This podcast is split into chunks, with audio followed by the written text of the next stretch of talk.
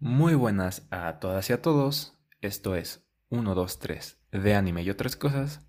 Yo soy Pablo y hoy hablaremos de los sensei. Pues hola nuevamente, espero que estén teniendo una semana excelente. Yo afortunadamente ya estoy terminando este semestre, que debo decir ha sido bastante accidentado. Y bueno, me surgió la idea de hablar de los sensei por esto mismo. Y como muchos de nosotros aquí en México, pues ya estamos en estas fechas y en estas rectas finales de entregar tareas, trabajos, hacer exámenes, etc. Creo que pues es un buen tema para discutir. Les he de confesar que desde pequeño siempre admiré a la figura del profesor gracias en gran parte a los animes. Y los ejemplos más cercanos que tengo, por esas fechas al menos, de esto son los líderes de los cuatro equipos Genin de Konoha del anime Naruto. Si tuviera que decidirme por uno sería por Gai Sensei, pero la verdad es que los cuatro hicieron un trabajo fantástico, con decir que gracias a ellos empecé a idealizar un poco la figura del profesor. Obviamente después las expectativas pues de un niño de 8 años fueron totalmente destruidas gracias a un golpe de realidad al puro estilo de México. Aunque poco después, en la secundaria, sí que tuve un profesor al que recuerdo con bastante aprecio, que, vaya, me hizo gustar incluso de la materia que él impartía. Claro que, bueno, en mis tres años de secundaria, resaltar solo a un profesor de todos los que tuve, bien parecería una mala señal. Pero con esto no quiero decir que los otros profesores fueran malos o incompetentes. De hecho, todos y cada uno de ellos tenían, o tienen, si es que siguen dando clase, una altísima calidad pero para enseñar su materia únicamente. Y he aquí mi problema. Gracias al anime, crecí pensando que los profesores tendrían que poner un plus más allá de sus clases. Y bueno, después te enteras de la precariedad laboral que ha sufrido el sector académico mayoritario a lo largo de la historia y entiendes un poco por qué, al menos desde mi perspectiva, no hay tantos profesores buenos. No sé realmente cómo están las estadísticas hoy en día, pero es difícil medir, por ejemplo, cuántos profesores son profesores porque quieren y no porque no encuentran trabajo o ese tipo de cosas. Volviendo un poco al anime, me parece bastante curioso cómo la figura del sensei, cuando se le da cierto protagonismo, obviamente, porque no vamos a hablar de un maestro que está de relleno ahí en una escena de medio segundo, pues no da para, no da para analizarlo. Pero en los ejemplos en donde sí, les da, sí se les da cierto protagonismo, me parece curioso cómo estas figuras son o llegan a ser extremistas. O al menos esa es mi percepción. Y con extremistas me refiero a que o son muy buenos profesores, capaces de hacer millones de cosas, y aquí me gustaría poner a Koro Sensei del anime Ansatsu Kyoshitsu pero como es mi sensei favorito de todos los tiempos, pondré de ejemplo mejor a Konekone Sensei del anime de Frag o D-Frag, porque de Koro Sensei hablaré más adelante. Y vaya, este es este Konekone Sensei. Em, si no mal recuerdo, imparte la materia de historia clásica japonesa, al menos en el anime. Y bueno, según, según el anime, este profesor inspiró al protagonista en su niñez, salvándole la vida y gracias a esto el protagonista creció de cierta manera, para bien obviamente, y poco después en la propia secundaria en donde el protagonista estudia se lo vuelve a encontrar y hay ciertas escenas en donde pues al ser profesor le da no solo consejos, eh, no, solo imparte la materia, sino le da consejos de vida, por así decirlo. Bueno, tenemos estos ejemplos en donde existen o hay profesores muy buenos o también hay profesores muy malos, como Ogata Ishinsai del anime y manga Kenichi, el discípulo más fuerte de la historia. Obra que recomiendo al mil por cien, es mi anime favorito y sin duda está entre mis mangas favoritos. Me parece que el manga tiene entre 570 y 580 capítulos y vaya, creo que los he leído unas 5 veces mínimo. En fin, este, este personaje, este sensei, es un artista marcial que experimenta con sus estudiantes diferentes tipos de entrenamiento de artes marciales eh, y demás para él poder volverse más fuerte. Claro que después los estudiantes o los discípulos de este profesor tienden a tener problemas ya no solo físicos, sino también de índole psicológica o índole mental. Y bueno, no recuerdo algún personaje de este tipo, me refiero a algún sensei, que se mueva entre la mediocridad o la medianidad. Todos los senseis en el anime, al menos los que yo recuerdo, son o muy buenos o muy malos. Quizá porque en Japón estos estos personajes son bastante respetados y con un estatus social pues muy favorable. No sé cómo sea en el resto de los países, pero al menos aquí en México, sobre todo en las escuelas públicas, los profesores tienden a ser rebajados ya no solo por los estudiantes, sino incluso por las madres o padres de estos. No les voy a mentir, hay varios profesores que, si bien no se lo merecen, porque creo que nadie merece estos tipos de tratos, sí están muy cerca. Volviendo a Japón, eh, esta cuestión del sensei respetado y casi todopoderoso me choca bastante porque, buscando ejemplos de sensei mujeres, casi todos los ejemplos que recuerdo o están romantizados o están sexualizados. En el anime de Oregairu, por cierto, el cual mencioné en el episodio pasado, uno de los pilares más importantes para el desarrollo del personaje principal es, sin duda, su maestra, la sensei Shizuka Hiratsuka.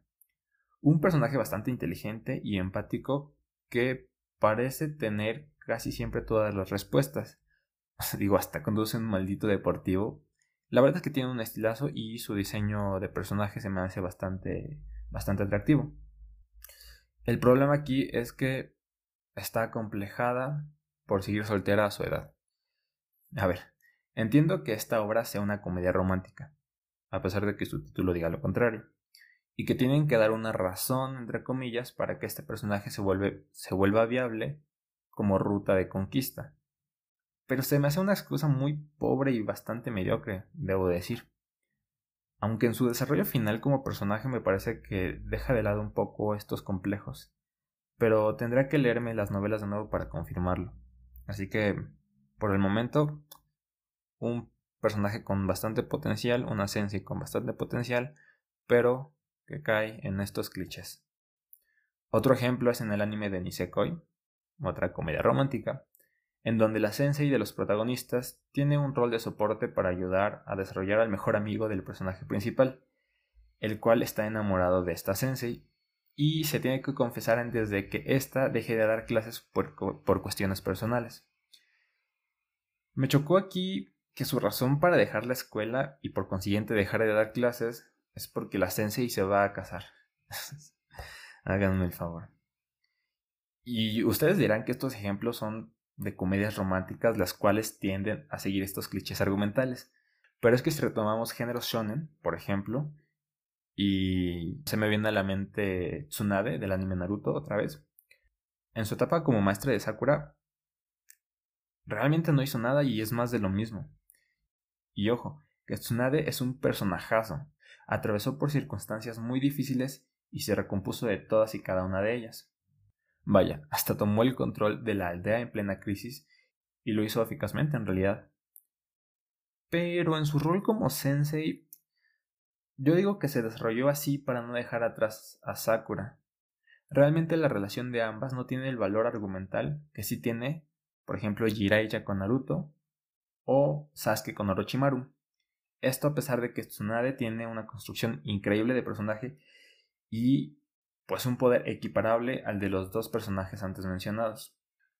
Pero volviendo a mi punto principal, para los que estamos un poco más enterados de la sociedad japonesa, no es un secreto que los nipones tienen una cultura machista bastante fuerte, que usualmente se ve reflejada en los animes.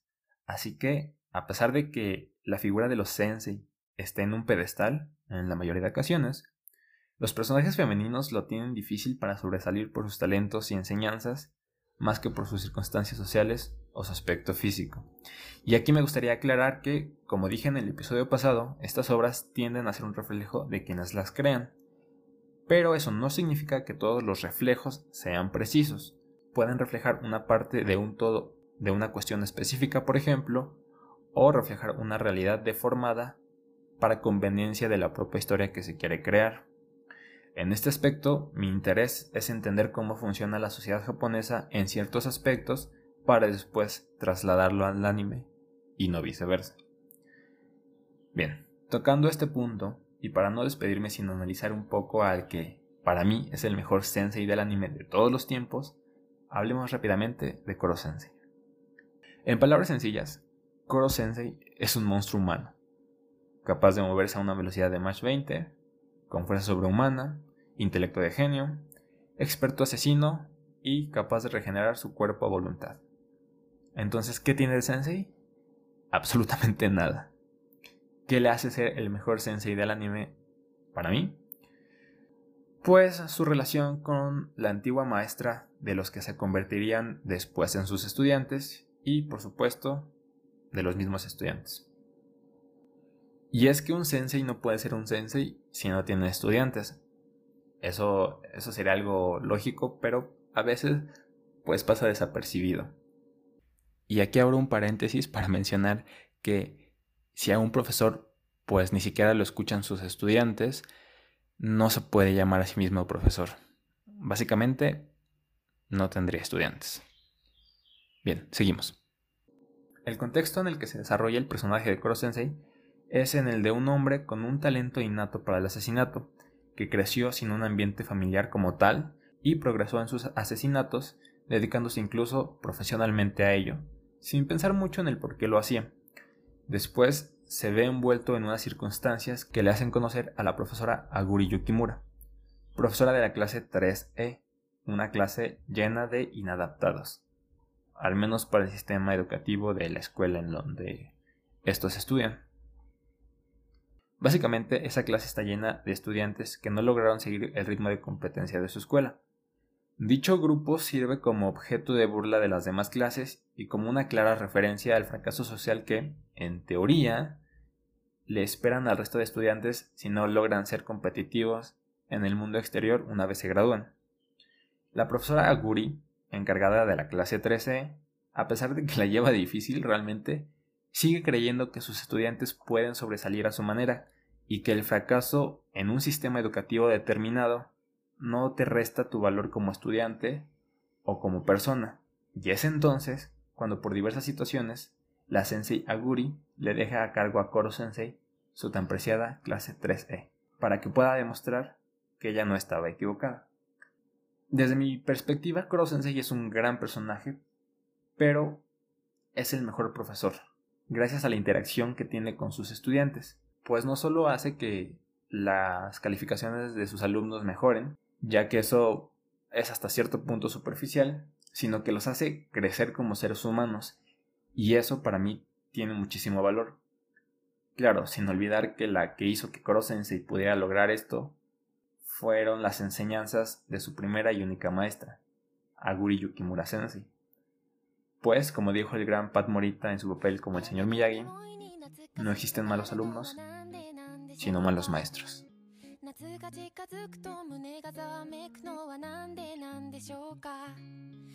En fin, este fue tu podcast de anime, manga y otras cosas en el que nos dedicamos a hablar del tema de los y las sensei en el anime. Si te gustó el podcast, no olvides compartirlo en tus redes sociales. Se aceptan todo tipo de sugerencias o críticas. También puedes recomendarme otros tópicos para discutir. Y recuerda seguirme en Twitter como arroba yo soy Paul. Subo un nuevo episodio cada miércoles por la tarde. Y sin más que agregar, nos seguimos escuchando. Por cierto, la canción que está en este momento es la de Hitchcock del dúo Yorushika. Muchas gracias por escuchar. Cuídense Abrazos.